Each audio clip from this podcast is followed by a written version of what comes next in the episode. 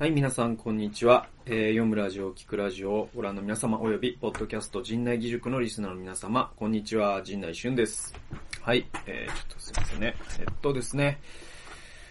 はい、えー、今日はですね、あの、陣内と聖書研究と、えー、こちらをお送りしたいと思います。えー、このコーナーもね、だいぶ、こう、慣れてきてというか、あの、なんか板についてきて、もうほぼこのあの、人内と聖書研究と、そして、えっ、と、ビルブ、ビブリオバトル。まあ、この2本立てっていう感じがね、軸になってきたんですけれども。まあ、いろんなことをですね、また試していきたいなとは思いつつも、この2本をね、まあ、あの、主軸として頑張っていきたいなと思っております。で、今日はですね、あの、2019年3月26日、今年の3月の僕の、えっ、と、デボーションノートからですね、えっ、と、社会の内的革命っていうタイトルで、えー、僕がですね、つけた、えー、そのメモからですね、ちょっと語っていきたいなと思っております。で、えっと、箇所はですね、第一コリント人への手紙7章22節というところで、お読みしますとですね、主にあって召された奴隷は、主に属する自由人であり、同じように自由人も召された者はキリストに属する奴隷だからですと。はい。えー、こういう箇所があるんですね。はい。で、奴隷っていうのは神様にあって自由人であり、自由人っていうのは、えっと、神様にあって奴隷なんだよと。えー、っとですね、これはまああの、えー、当時のですね、社会状況というのをちょっと理解しないと、あのー、何のことか分かりづらいというのがあるわけなんですね。というのはですね、あの、ローマ帝国というのはですね、その、まあ、あの、えっ、ー、とね、ローマはなぜ滅びたのかっていうね、あの、結構売れた本が90年代ぐらいの本があって、それ最近僕読んだんですけども。え、そうするとですね、そのローマってね、すごくね、あの、面白くて、その、まあ、その、帝国は帝国なんですね。で、えっと、なんですけれども、なんでローマがあんなにも栄えることができたのかっていうのは、まあ、いろんな人がね、いろんなことを言ってて、有名なギボンというですね、歴史家の人が書いていることであったりとか、あとまあ当時の歴史家のヨセフォスっていうね、人の一時的な文献があったりとかするんですけれども、あのですね、えー、ローマはまあ、あのー、まあ、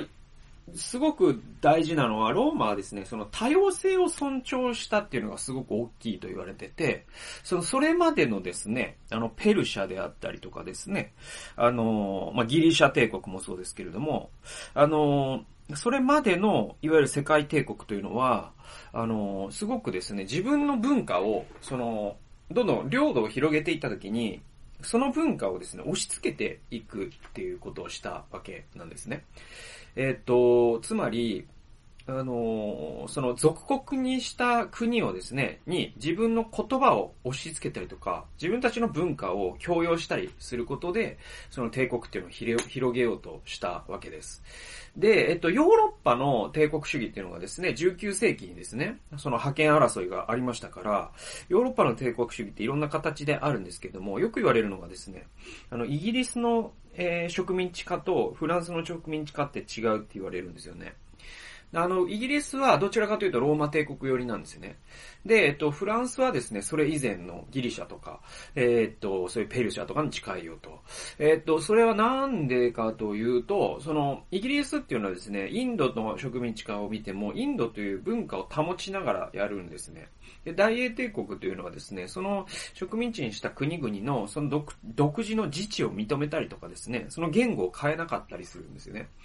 えー、ところがですね、フランスっていう国は結構ですね、その同化政策って言って、そのチュニジアとかがそうなのかな、あの、そういう、えっ、ー、と、配下に置いた国に、その自分の国の言語をですね、定着させたりしようとすると。で、ちなみに、その大日本帝国ってありましたね。その戦前の。あれは、えー、どっちかというとフランス寄りなんですね。えー、韓国の人、そして台湾の人、そして、まあ、フィリピンの一部の人、えー、この人たちに、えー、日本語を話すように強要ししてですね、そして国家神道を拝むようにですね、強制したんですね、日本というのは。なので、ローマ帝国的な支配ではなくて、あのー、なんだろうな、同化政策的なね、支配をしたっていう意味では、その、ローマの成功には日本は学ばなかったんだっていうのは間違いないんですね。で、じゃあ、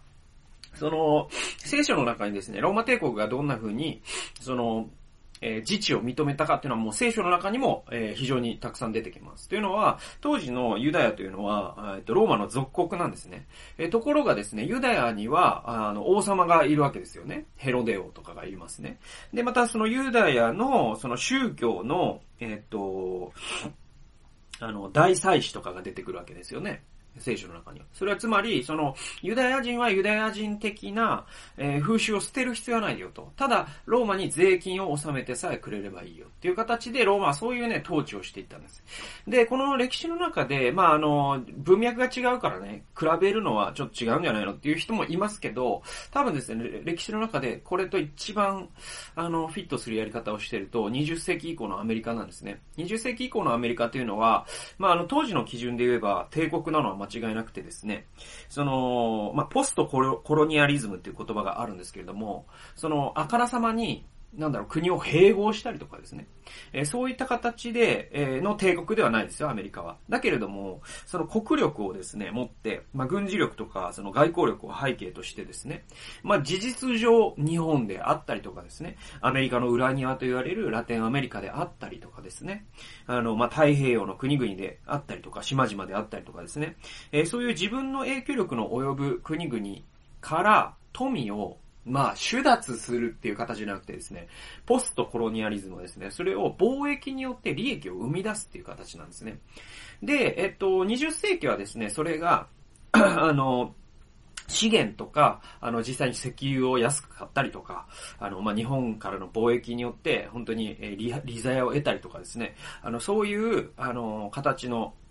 えー、支配構造だったんですけれども、21世紀になるとですね、今度は物の移動によって利益を出すっていうモデルっていうのはもう古くなってくるんですね。むしろ、あの、何が一番21世紀に富を生み出してるかっていうと人間の脳みそなんですよね。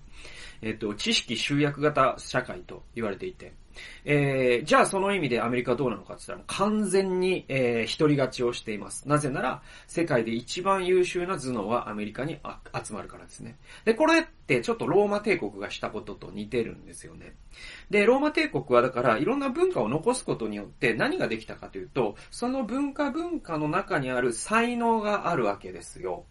で、例えば、新約聖書に出てくるパウロなんかそうですね、ユダヤという背景から生まれてきたんですけども、彼はローマ市民だったんですね。なぜなら親がエリートだったから。で、えっ、ー、と、彼のような、まあ、天才ですね、いわばね。えそういう人たちを、なんだろうな、あの、その、ローマ人ですよって言って文化を押し付けてしまうと、そういう人たちが活躍する場所がなくなっちゃうんですよ。でも彼らに自治を認めたがゆえに、そういった人たちが、その、ローマに対して、ローマの富を生んでくれるっていうですね、そういう、こう、好循環が生まれてたと。だからこそローマ帝国はあれだけ盤石なんですね、パックス、ロマーナ、ローマの平和と言われるものを築くことができたんだっていうことを、まあ、あの、ローマ帝国の分析の本では書かれている。います。で、えっ、ー、と、やっと元に戻ってですね、奴隷と自由人という話をしますと、えー、ローマ帝国はどういう風にしていったかというと、いろんな文化の違う、その、国境を接する場所をですね、軍事的に占領した後に何をしたかというと、えー、その人たちを奴隷として使ったんです。はい。で、え当時、ローマ市民になるっていうのはもう非常にですね、あの、ステータスの高いことで、あの、新約聖書の中で、パウロがですね、裁判にかけられた時に、あの、裁判官の人に、あの、私実はローマ市民なんですつったらもうビビっちゃって、裁判官の人がね。いや、この人ちょっと、手荒に扱ったりしたら後で自分がどう処分されるかわかんないみたいになるわけですよ。で、現代のアメリカのパスポートを持ってるっていうのはちょっとそういうとこあるんですよね。えー、アメリカっていうのはまあ世界、言わずと知れた世界最強国ですから、アメリカのシティズンシップがあるということは、全世界においてこいつをちょっと邪険に扱っちゃいけないぞという、そういうステータスになるんですね。でまあローマ帝国ではそういったえー、配分があって。で、どちらかというと、もうね、あの、えー、ローマ市民というのはもう特権階級で人口の、なんだかな、少数派なんですね。2割だか3割だか、まあ、地域にもよるんでしょうけども、とにかくでも、じゃあ後の人たちは7割は何かというと奴隷市民と言われてまして、ローマ市民を持つ人たちの、まあ、えー、従業員としてというか、まあ、畑だったら小作人としてとか、えー、職人だったらですね、その雑用する人であったりとか、えー、そういった形で、あの、社会の支配構造が完全に分かれてたということがあります。え、なのでですね、あの、にじ、えっ、と、そのアブラハム・リンカーンがね、活躍した時代の南北戦争時代のアメリカの黒人奴隷と、えローマにおける奴隷と自由人の奴隷っていうのは、全然、あの、言葉は同じでも、概念としては全く違います。え、だからですね、あのー、えー、っと、聖書の中に、奴隷は奴隷のままにでいなさいって書いているところを持って、その奴隷制度を肯定するっていうのは全くの解釈の間違いです。解釈の誤りです。で、今の神学者で、えー、これを今のその黒人を奴隷にしていいっていうことに、えー、解釈するというのは、えー、解釈するのだって言ってる人は一人もいません。えところが、まあ、南北戦争時代まではキリスト教の方が、実は奴隷制度を支持してたという悲しい現実があるわけです。で、えっと、話が戻りまして、じゃあ、奴隷と自由人の関係っていうのはですね、えっと、じゃあどういうことかというと、まあ、その現代的に解釈すると、まあ、あえて言えば、奴隷っていうのは、今の社会で言うと、まあ、雇用された従業員みたいに考えたらどうかと、僕は思ったんですね。で、えっと、自由人っていうのは雇用する経営者っていう風に考えたらどうかと。えー、まあそういう理解が、まあ、あの、全然ぴったりではないですよ。ぴったりではないんだけど、えっ、ー、と、ある部分は、そういう面があると思うんですね。というのはその人口配分とかでもそうで、あの、1万人のね、会社があったらですね、大企業があったら、あの、よく団体交渉ってありますよね。そうすると、その、雇用する側に、あの、少数の上司たちが部長以上とかが立つわけですよね。で、雇用される側に担当者とかですね、技術者とかがみんなが立つわけですよね。えー、その人口配分はだいたい9対1ぐらいになってて、とかっていうのがあるわけじゃないですか。で、なので、まあ、現代で言えば、まあ、従業員と、え、経営者っていう関係っていうふうにも、えー、まあ、置き換えて、えー、一応考えることもできるんじゃないかと。で、えっ、と、続けてですね、従業員は神にあっては自由人であり、経営者も神に雇われている従業員のものだっていうふうに、まあ、現代的に読めば読めると。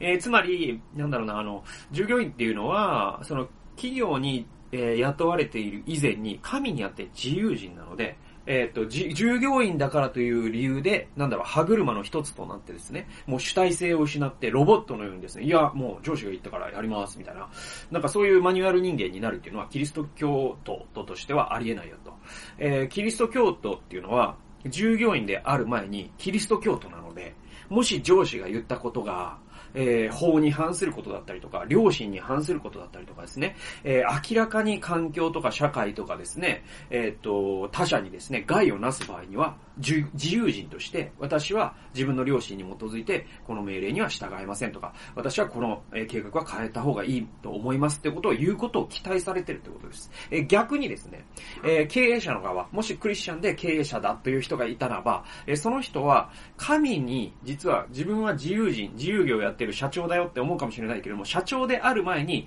神に雇われている雇われ従業員社長なのだということを忘れてはいけないと。あなたが今その社長というポジションに留まっているのは、それは神が、えー、あなたのことをさらにえー、ハイヤーオーソリティですね。さらに高い権威を持った方があなたを実は見えない領域で雇ってて、そして神の御心を実現するためにあなたを社長にしてくださってるっていうのを忘れちゃいけないんだよっていうことですね。はい。で、このような形で社会階層を脱構築し無効化する力がキリスト教にはある。これによって私たちは新しい視座を得、経営者は搾取する権利を持たず、むしろ主に託された従業員の福利に貢献する義務を持つ。えー、従業員もまた経営者よりも上の権威である主にある自由を行使して神の前に正しい仕事に打ち込むことができる。えー、キリスト教の教えは社会に内的な革命を起こす。えー、私は主にあって自由人であると同時に奴隷だ。神に雇われていると同時に神以外の人からは自由だ。えー、私は日本社会のカーストの下下の方にいるという自覚があるが、そのようなものを主は無効化する。まあちょっとここ説明しますと、僕自身ね、まああの日本社会でカースト、そのローマ帝国における、まあそのローマ市民、そして、えー、っと、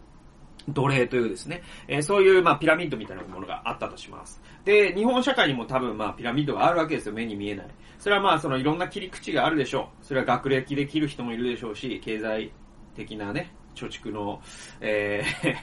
あの、資産できる人もいるでしょう。年収できるかもしれません。えー、なんだろうな、その社会的影響力できるかもしれません。えー、っと、もしかしたら政治的に力を持った人が上にいるって考える人もいるかもしれません。えー、でもですね、どんな指標で切ったとしても私は多分ローマし、ローマ帝国でいうところのローマ市民ではなくて、むしろ奴隷の側にいる感じがしますね。はい。それは、なんだろうな。あの、僕になってみたらわかります。もう本当に、あのー、えー、本当にですね、あのー、小さいものですよ。本当に、えっ、ー、と、零細なですね、えっ、ー、と、NGO ですね、のスタッフとしてですね、あの、活動してきて、えー、10年間活動してきて、で、えー、なんだろうな、その、えっ、ー、と、キリスト教会の中でも僕は暗種令とか受けてるわけではないので、正式ななんかそういう、あの、教職者ではないですし、で、うん、その社会において大きな企業に勤めているわけでもない、大きな企業に所属しているわけでもない、えー、年収ではもう言うに及ばず、多分僕と同じ年齢の中で一番低い部類だと思います。えー、まあそんなね、もろもろがあって僕はまあ低いカーストだなと思ってるんですよ。えー、だけど、だけど、ここからが大事で、そのもの、そのようなものを主は無効化すると。そんなものは主の前には、本当に何ら問題になってなくて、えっと、それって僕はあの、クリスチャンのすごい一番大事なところだなと思うんですよね。で、あの、どういうことかというと、あのそれが無効化されて脱構築されるんで、あの、自分が上だろうが下だろうが、上の人は別に誇る必要はないし、下の人は別に卑下する必要はないってことがわかるわけですよ。神様の目から見たらね。この視点をいつも持っとくってこのことが僕はすっごく大事だと思います。特に今のような時代はですね、えー、そういうね、あのー、一億総中流社会みたいな昭和の時代ってね、ああ言えたのは経済のパイ全体がですね、どんどんどんどん膨らむという、いうすごいですね、特殊な時代状況があったからで、えー、それが止まった時に、やっぱ社会階層というかですね、その階層構造っていうのがですね、あの、可視化されるっていうんですけれども、今まであったものが、潜在的にあったものが、どんどんですね、なんか見えるようになっちゃうんですね。まあ、あの非正規雇用でカツカツの人もいる、えー、フリーターの人もいる、もうホームレス寸前の人もいる。で、かと思えば、ものすごい稼いでる人がいると。えー、とかね。えー、そんな形でですね、あの、そういう、うん、その格差が、まあ、すごく、えっ、ー、と、可視化され、なおかつ、その、トップとボトムの差が大きくな、どんどんどんどん大きくなるという、まあ、グローバリズムのですね、結果なんですけれども、えー、そういう時代って人はなんかこう、卑屈になりやすかったりとか、えー、逆になんかこう、えー、傲慢になりやすかったりすると思うんですよ。でも神様はそれを無効化するんですね。はい。で、え、続き読みますと、えー、国家公務員であろうが、大企業の社員であろうが、成功している経営者であろうが、派遣社員であろうが、私のような底辺のフリーランスであろうが、神の前には同じだと。えー、どう同じかというと、みんな奴隷であり、みんな自由人なんだと。えー、そのような、そのように生きることを身につけたいという、え、のが、まあ、このデボーションの、え、僕のメモになります。はい。つまり、えー、私はですね、まあ、奴隷であり、自由人なのだという、えー、まあ、神にの前にあるアイデンティティっていうのは、この世がですね、僕に貼るレッテルよりも、えー、重要なんですね。えー、ところがですね、えー、まあ、とかく今のような時代は先ほど述べた理由により、あの、自分のそのレッテルにこだわってしまったりですね、えー、一喜一憂したりですね、しがちじゃないかなと思うんですね。えー、そんな時にはですね、自分は神の前に奴隷であり、神の前に自由人である。えー、それをですね、思い出すと、なんだろうな、そういう、えー、こう、階層構造といいますか、えー、そういったもの、ヒエラルキーを、えー、神様は脱構築して、そして内的に革命を起こしてくださる。これが大事ですね。で、まあこういう話をすると、その、まあマルクス理論じゃないけどね、だから革命を起こすんだとか、あの、99%と1%のウォールストリートデモみたいなことをしなきゃいけないんだとか、もちろんまああれは意味はあることだと思うんですけども、でも、それで外的な革命じゃないですか。えー、こう、その、リセット、社会をリセットしちゃうみたいな。えー、でもですね、キリスト教って実はですね、やっぱり内的に変わってきたところが僕は大きいと思うんですね。まず最初に人の心が変わるんですね。えー、それによって社会がじわじわと内側から変わっていくっていうのがやっぱりそのキリスト教的な変革のあり方なんで、えー、まず自分の心の奥に革命が起こらなければ、外的な革命なんていうのは、えー、もう、あの、その夢のまた夢というか、あなたの心すら変えられない人が社会を変えれるはずはないっていうね、なんか有名な言葉があるんですけれども、えー、やっぱりですね、自分の内側の静かな革命、内的な革命、これをですね、日々行っていくっていうのは大事だと思います。というわけで、今日も動画をご視聴及び、ポッドキャストをお聞きくださりありがとうございました。それではまた、えー、次回の動画及び音源でお会いしましょう。さよなら。